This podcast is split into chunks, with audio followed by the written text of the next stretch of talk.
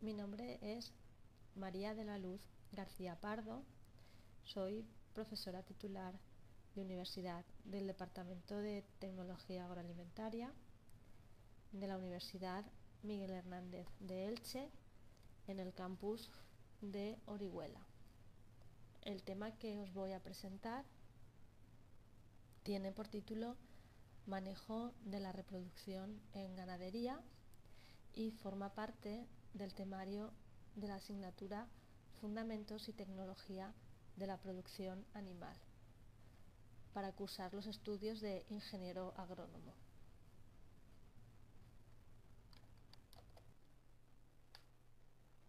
Por tanto, en este vídeo se os va a presentar la segunda parte del tema Manejo de la reproducción en la producción animal, donde se van a desarrollar principalmente el tercer punto, diagnóstico de la gestación, y el cuarto punto, control del parto. Los dos puntos anteriores, modificación del ciclo estral y, control de la ovulación, se han explicado en el vídeo anterior.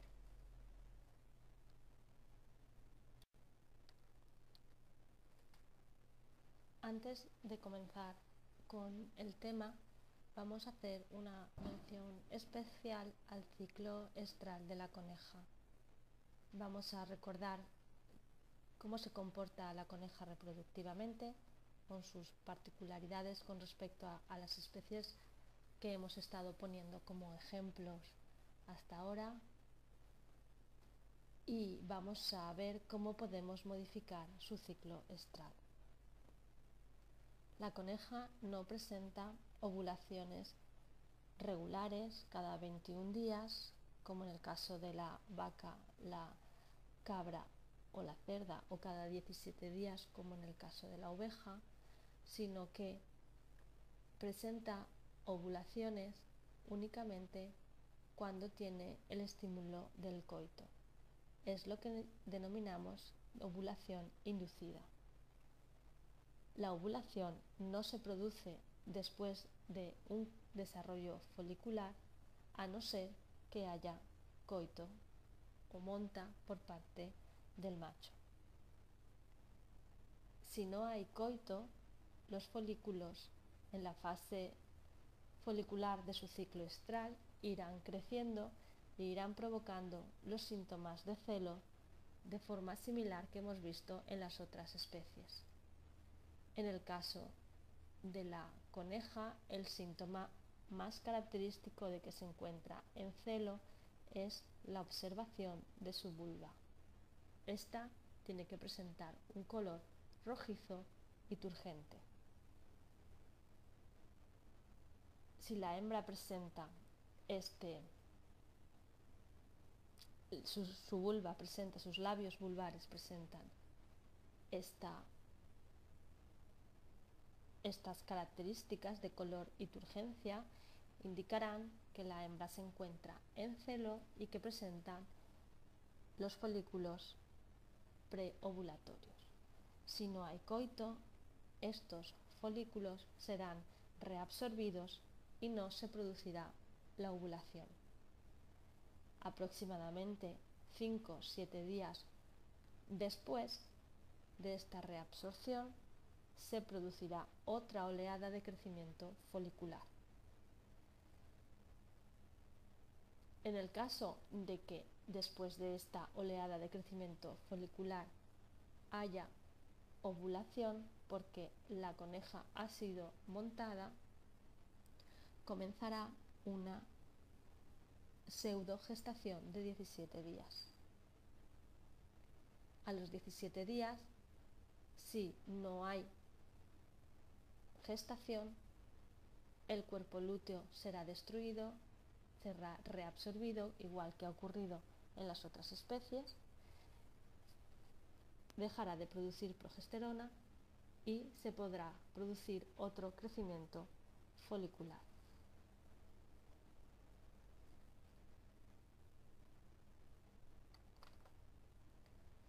Por lo tanto, para controlar el celo en las conejas, el procedimiento es algo diferente a lo que se ha explicado en las otras especies. En la práctica, a una hembra nulípara, es decir, aquella que todavía no ha presentado ningún parto, ninguna gestación, la forma de prepararla para las primeras montas o inseminaciones es cuando tiene aproximadamente cuatro meses y medio, 17-18 semanas de edad, que presentará aproximadamente el 80% de su peso vivo, la hembra es trasladada de la jaula de reposición a su jaula de madres. Este cambio de ubicación de jaulas es conveniente realizarlo dos días antes de cuando vaya a realizar la monta o inseminación, de tal manera que en estos dos días la hembra comenzará. Con este estrés que le ha provocado el cambio de ubicación un crecimiento folicular presentando el día de la inseminación o monta una vulva turgente y rojiza, indicando que se encuentra en celo o en estro.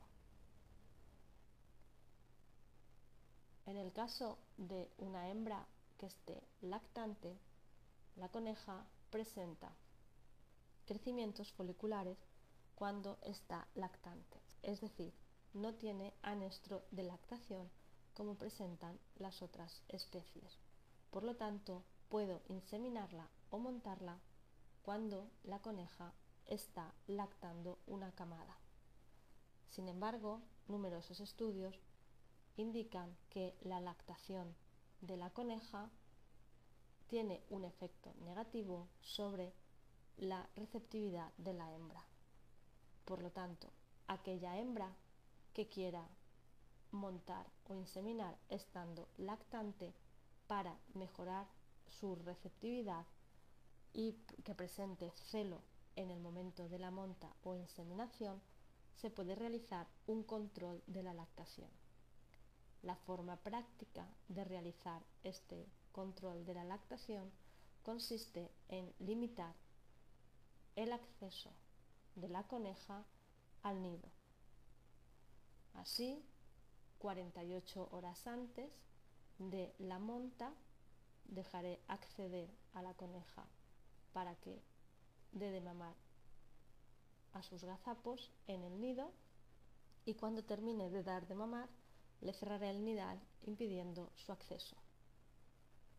24 horas antes puedo realizar la misma operación y de esta manera el día de la inseminación artificial o de la monta natural la hembra presentará síntomas de celo. Los principales inconvenientes que presentan un control de la lactación para poder mejorar el ciclo, el, celo en la, la receptividad en la coneja son que complican el manejo, pues tengo que abrir y cerrar el nidal durante varios días, en el caso de que no se realice adecuadamente, se puede mermar el crecimiento de los gazapos que están lactando e incluso si la hembra es muy buena productora de leche, puede provocar retenciones de leche en la glándula mamaria, ocasionándole mamitis a las hembras. Por el contrario, si, si el control de la lactación es adecuado, todos estos inconvenientes no se producirán y se mejorará la receptividad de la hembra. En algunos casos es conveniente esperar a montar a las conejas una vez se ha producido el destete. Y un último método del control del celo, en este caso ya no de manejo, sino de administración de hormonas exógenas es la administración de PMSG dos días antes de la monta o de la inseminación. Para ello se recomienda al ganadero revisar las vulvas de las conejas y aquellas que presenten una coloración pálida y poco turgente, administrarles esta hormona. De esta manera, dos días después, la hembra presentará el celo para poder ser inseminada.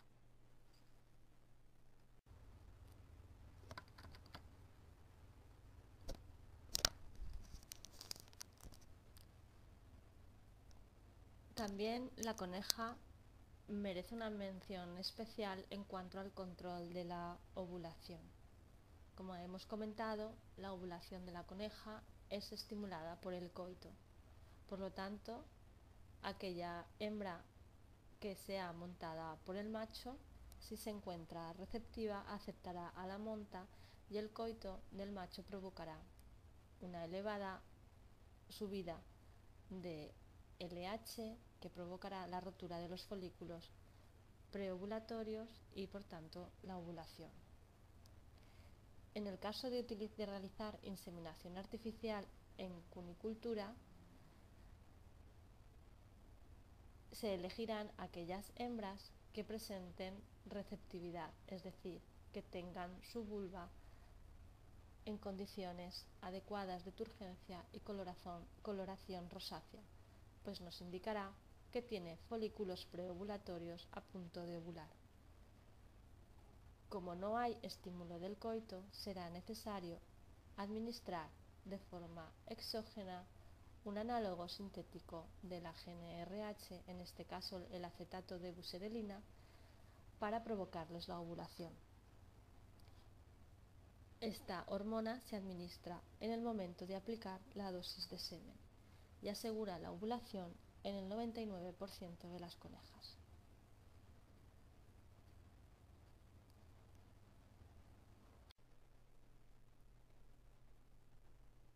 El punto que vamos a desarrollar es el del diagnóstico de la gestación. Los diagnósticos de gestación permiten disminuir los periodos improductivos de los animales pues aquellos animales que después de una monta o de una inseminación no se queden gestantes, se llevarán cuanto antes a una nueva monta o inseminación, para que así el, el intervalo entre partos no aumente demasiado y disminuya la productividad numérica del animal. Por el contrario, aquellos animales en los que el diagnóstico de gestación sea positivo, es decir, se encuentren gestantes, se prepararán para que tengan las mejores condiciones en alimentación, manejo, instalaciones, bienestar, etc., en su último periodo de gestación y prepararlos para el momento del parto. Los principales métodos o los métodos más comunes para realizar un diagnóstico de gestación adecuado son los que citamos a continuación. El retorno de celos, la palpación rectal, la ecografía y ultrasonidos o los niveles de progesterona en sangre.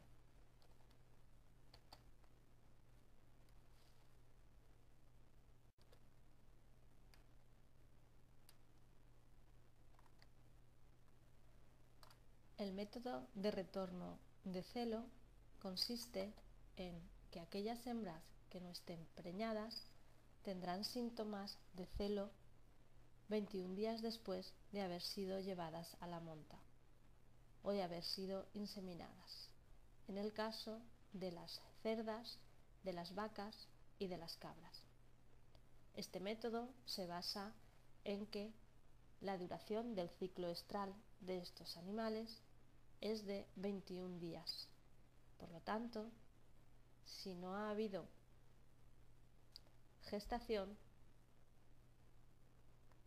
A los 17 días después de haber ovulado, se producirá la destrucción del cuerpo lúteo que se encuentra en los ovarios por la acción de las prostaglandinas segregadas por el útero. Las prostaglandinas tienen acción luteolítica y romperán, destruirán el cuerpo lúteo presente en los ovarios de este tipo de hembras,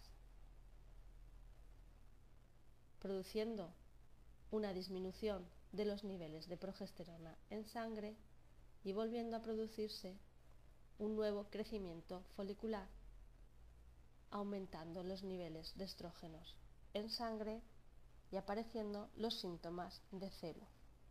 Por lo tanto, 21 días después de haber sido montada o inseminada una hembra, si presenta síntomas de celo, querrá decir que está teniendo una nueva fase folicular y por lo tanto una nueva ovulación. Es decir, no se encuentra preñada.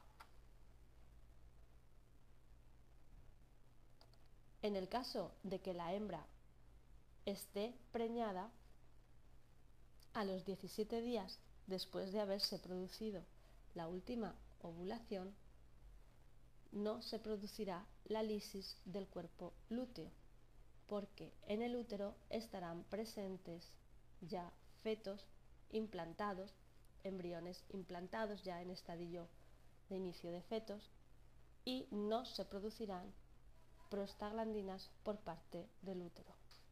Por lo tanto, no se producirá la destrucción del cuerpo lúteo. Es decir, se mantendrá el cuerpo lúteo presente en el ovario durante toda la gestación, segregando la hormona que provoca el mantenimiento de la gestación, que es la progesterona. Por lo tanto, 21 días después de haberse producido la monta o inseminación, la hembra no presentará síntomas de celo si se encuentra preñada, porque el cuerpo lúteo estará presente segregando progesterona y no se habrá iniciado un nuevo ciclo y una nueva fase folicular.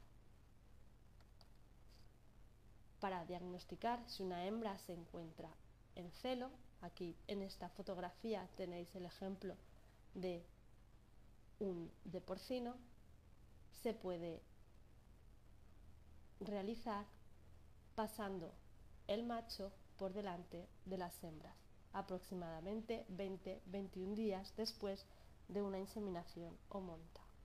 Aquellas hembras que presenten el reflejo de inmovilidad querrá decir que se encuentran en fase folicular, que tienen síntomas de celo y por lo tanto no están preñadas. Aquellas hembras en las que al estimularlas con la presencia del macho no presenten este reflejo de inmovilidad, querrá decir que se encuentran todavía en fase luteal de su ciclo estral, es decir, no ha habido crecimiento folicular porque la hembra está preñada. El diagnóstico de gestación por retorno de celo es muy utilizado en el caso del porcino, aunque se suele complementar con otro tipo de metodologías de diagnósticos de gestación que veremos posteriormente. El siguiente método de diagnóstico de gestación que se va a comentar es el de la palpación rectal. Este es un método muy utilizado en vacuno y consiste en la introducción en la mano de la mano enguantada por el recto del animal que va paralelo a, como se observa en la imagen, al aparato reproductor de la hembra de tal manera que en el caso de que no esté preñada, no se va a palpar el feto, pero como se ve en la fotografía o en el esquema de la derecha, en el caso de que esté preñada, es posible que a través de las paredes del recto poder palpar el feto del animal. En algunas ocasiones, cuando el técnico es experto, es posible que a nivel de ovario sea capaz de, de detectar el cuerpo lúteo muy desarrollado en el ovario y por lo tanto distinguir que la hembra está preñada por el tamaño de su cuerpo lúteo. En este caso, el diagnóstico de gestación es muchísimo más precoz que en el caso de que se pretenda detectar o palpar el, el feto presente ya en el útero de la hembra. Como se ha comentado, este método es muy utilizado en el caso del vacuno.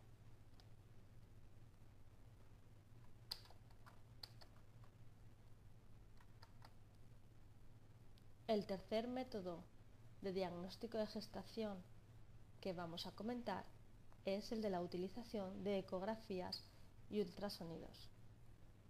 Este método es muy utilizado en ovino, caprino, vacuno y porcino.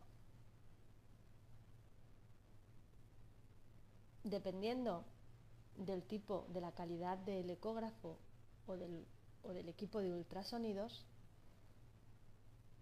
este diagnóstico de gestación se puede realizar desde los 30, 31, 32 días de gestación hasta los 45 días de gestación. En el caso de las ecografías es posible visualizar el feto y en el caso de la utilización de ultrasonidos es posible escuchar la pulsación del corazón del feto que modifica la frecuencia del sonido.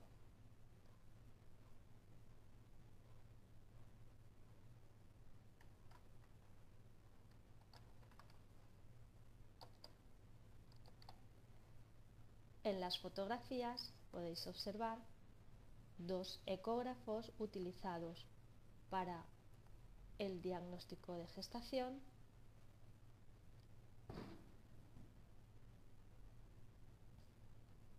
El de arriba es un equipo portátil donde se puede observar en la pantalla la, visión de los fetos y en, este, en, este, eh, en esta parte se puede observar la sonda.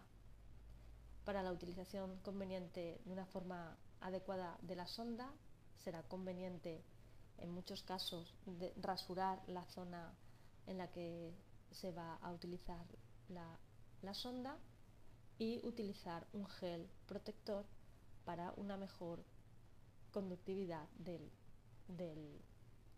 de la sonda. Otro tipo de ecógrafo es el que se muestra en la parte de abajo con las mismas prestaciones.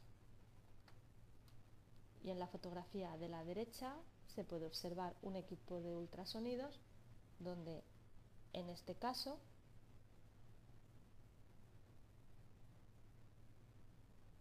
se utiliza una, una sonda que se aplica en una zona previamente afeitada del abdomen del animal. Las ondas chocan con el objeto que se mueve y regresan a la fuente de emisión con una frecuencia ligeramente modificada, que permite detectar, por ejemplo, la pulsación del corazón del feto.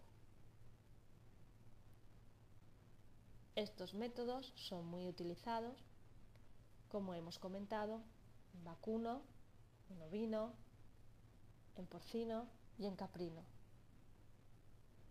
Y en muchos casos combinados con metodología como las que hemos visto anteriormente de retorno de celo o incluso de palpación rectal.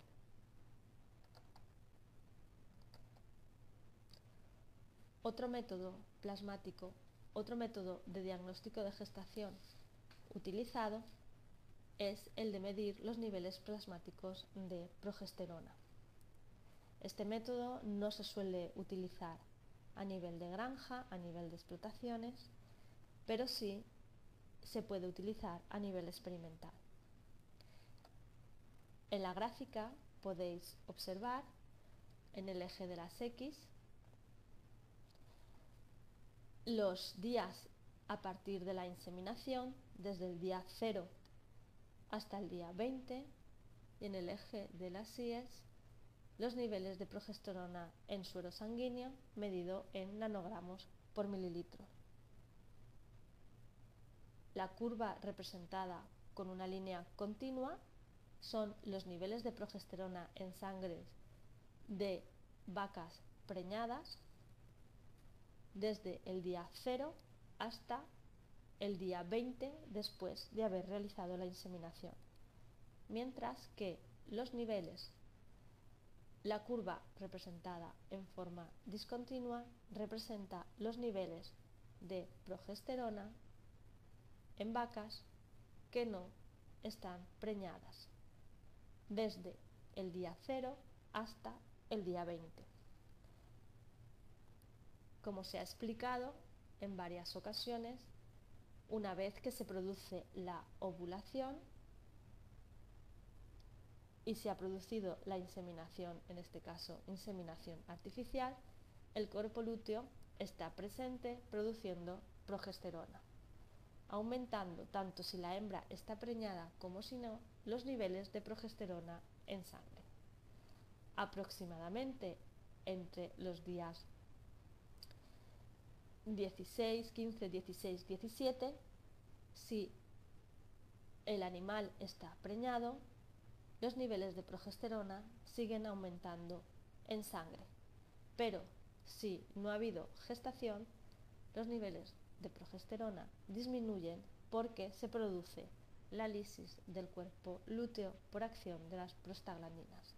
Por lo tanto, midiendo los niveles de progesterona en sangre a partir del día 17, 18 después de una inseminación, podemos conocer si el animal está preñado o no.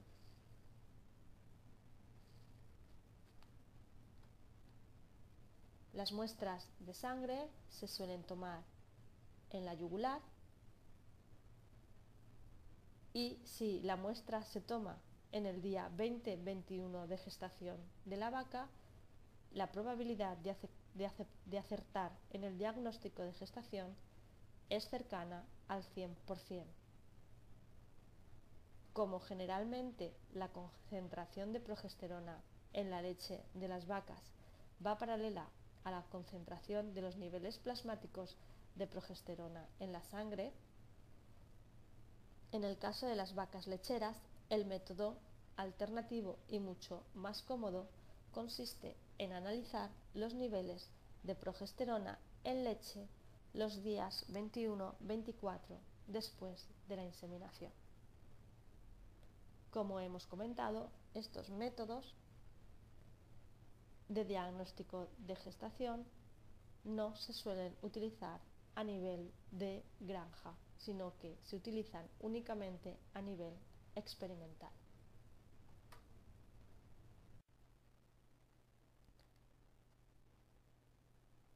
El último diagnóstico de gestación que vamos a comentar es en el caso particular también de la coneja.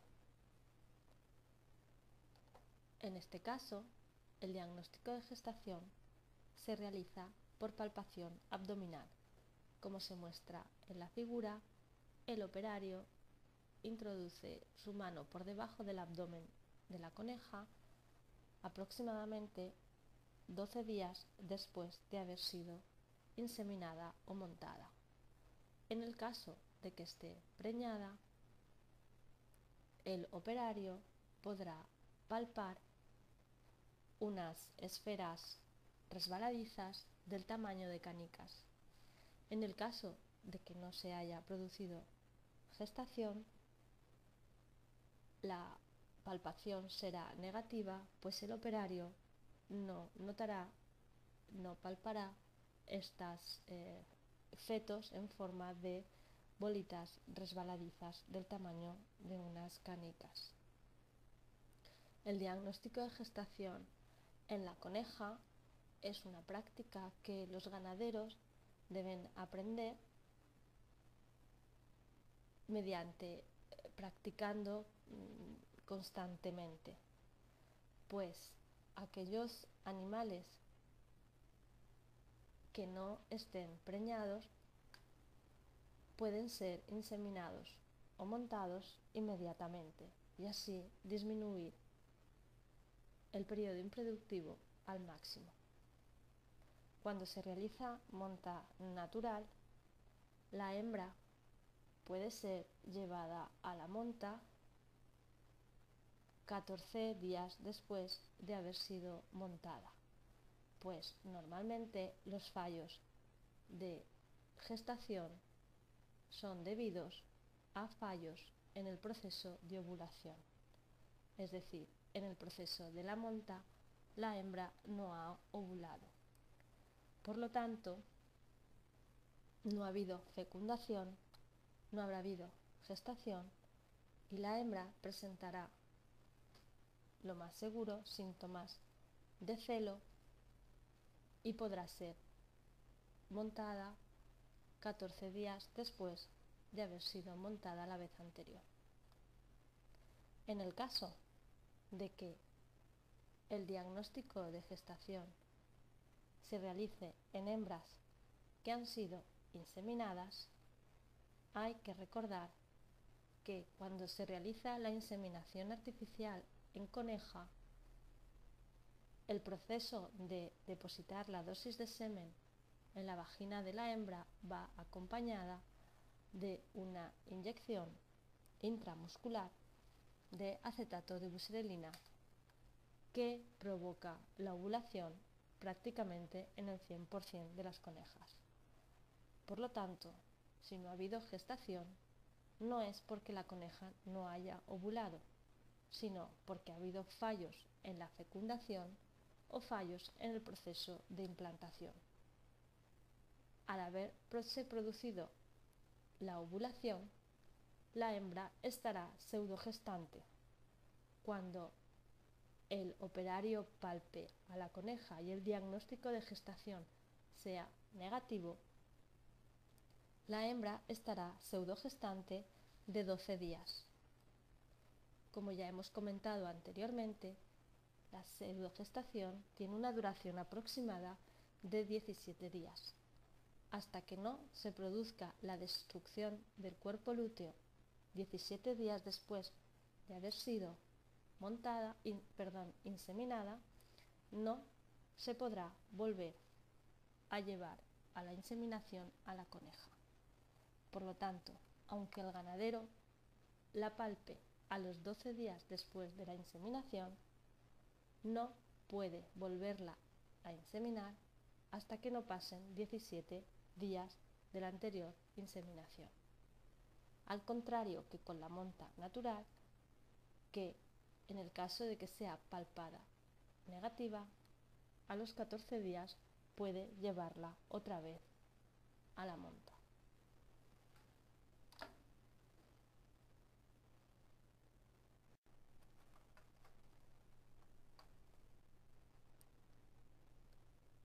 El último apartado del tema hace referencia al control de partos.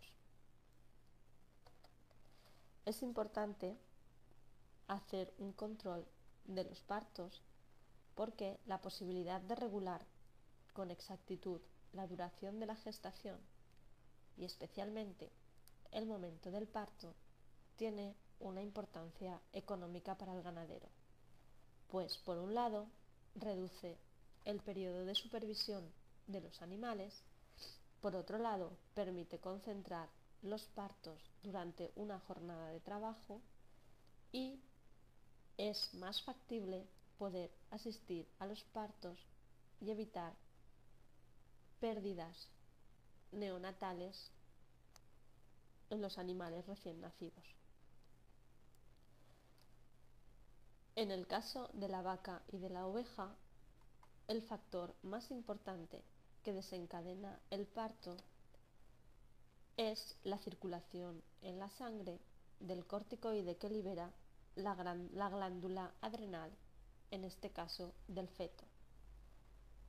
Por lo tanto, se puede inducir al parto en estas especies mediante la administración de corticosteroides sintéticos que tienen una acción inmediata.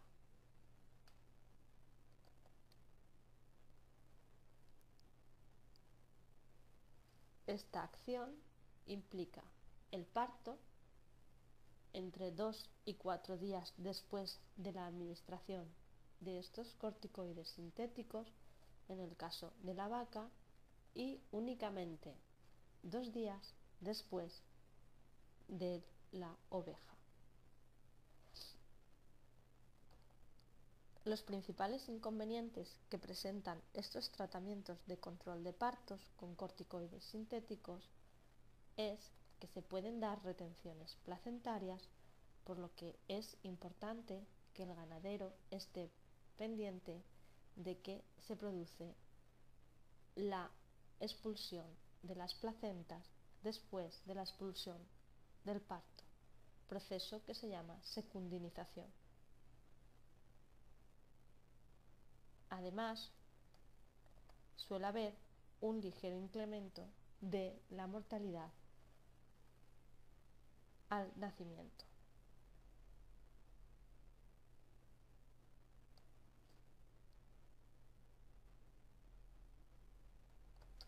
En el caso de la cerda, por el contrario, se suele utilizar el coprostenol, un análogo sintético de las prostaglandinas PGF2-alfa. Esta prostaglandina realiza la misma acción que las prostaglandinas PGF2-alfa que son segregadas por la placenta de la cerda en respuesta de los corticoides producidos por los fetos.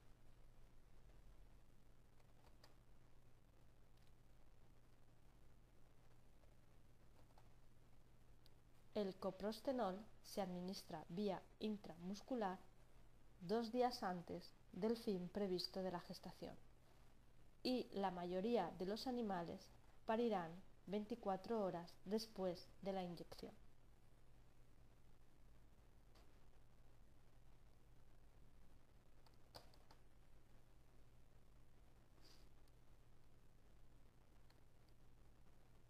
Y el último caso que vamos a ver del control de partos corresponde a la coneja. En este caso, se puede inducir al parto también como en el caso de la cerda con la administración de prostaglandina sintética PGF2-alfa. En este caso, el día 29 de gestación. Recordar que la gestación de la coneja tiene una duración de entre 30 y 31 días.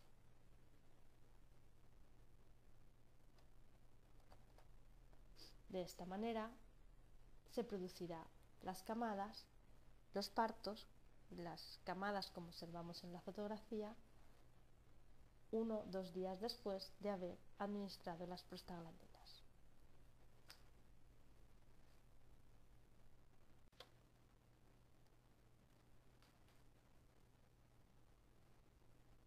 Con esta transparencia damos por finalizado el tema correspondiente al manejo de la reproducción en producción animal, donde hemos desarrollado los diferentes puntos que se indican.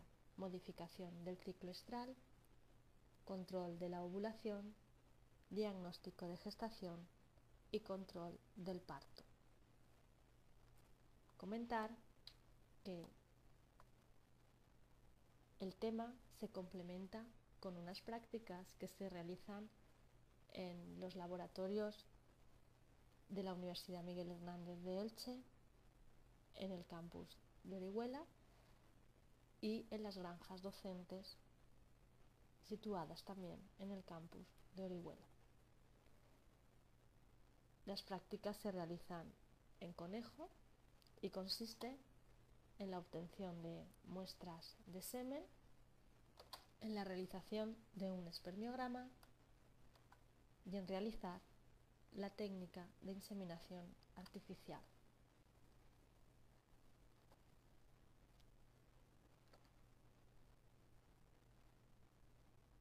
Para la obtención de las muestras de semen, los alumnos se desplazan hasta las granjas docentes de la Escuela Politécnica Superior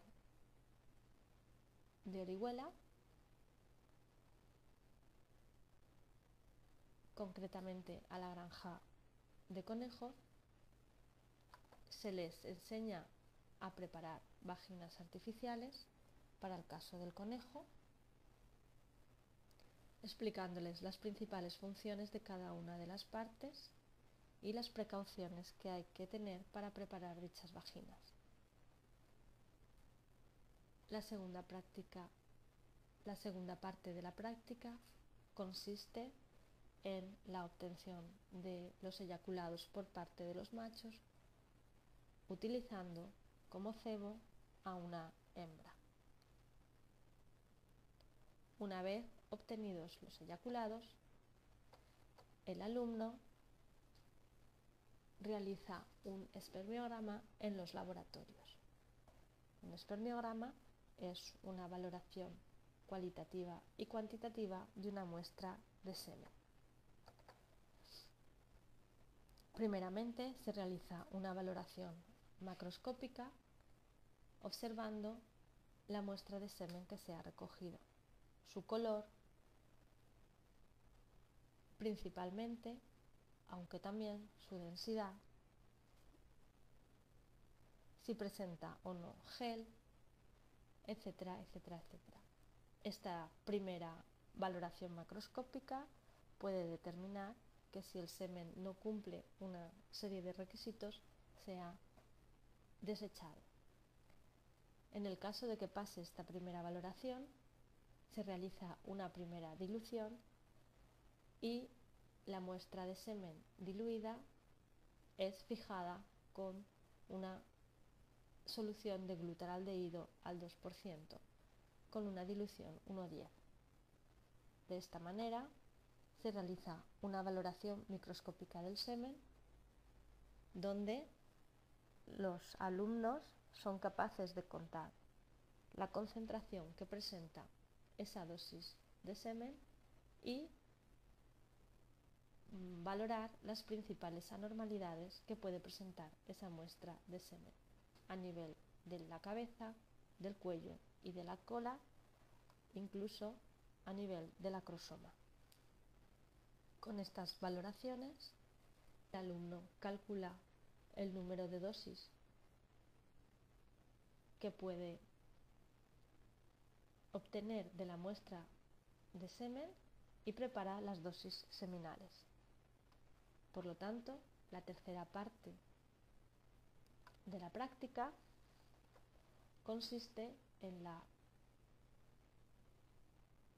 realización de la técnica en sí de la inseminación artificial.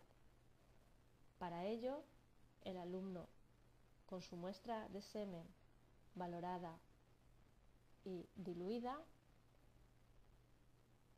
se elegirá a las hembras a inseminar y únicamente inseminará aquellas hembras que se encuentren receptivas.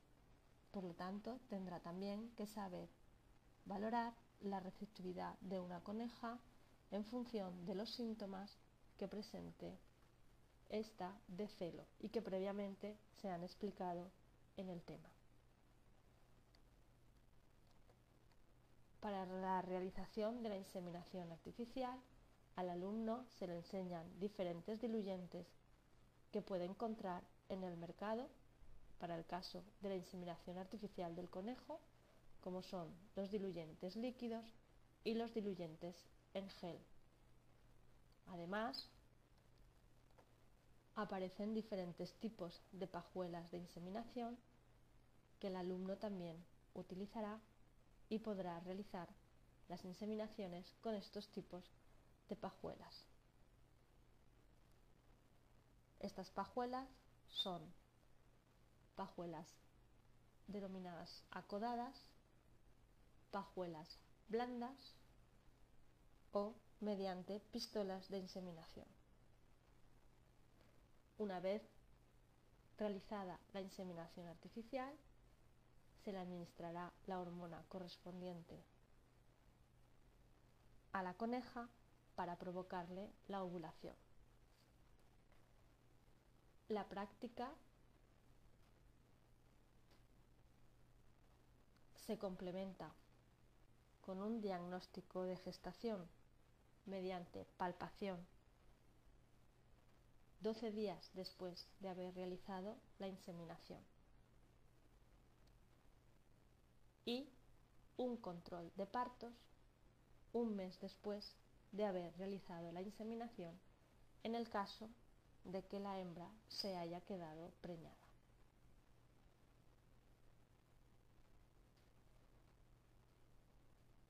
En este vídeo se ha explicado la segunda parte del tema manejo de la reproducción y se ha realizado una pequeña explicación de la práctica que complementa a este tema.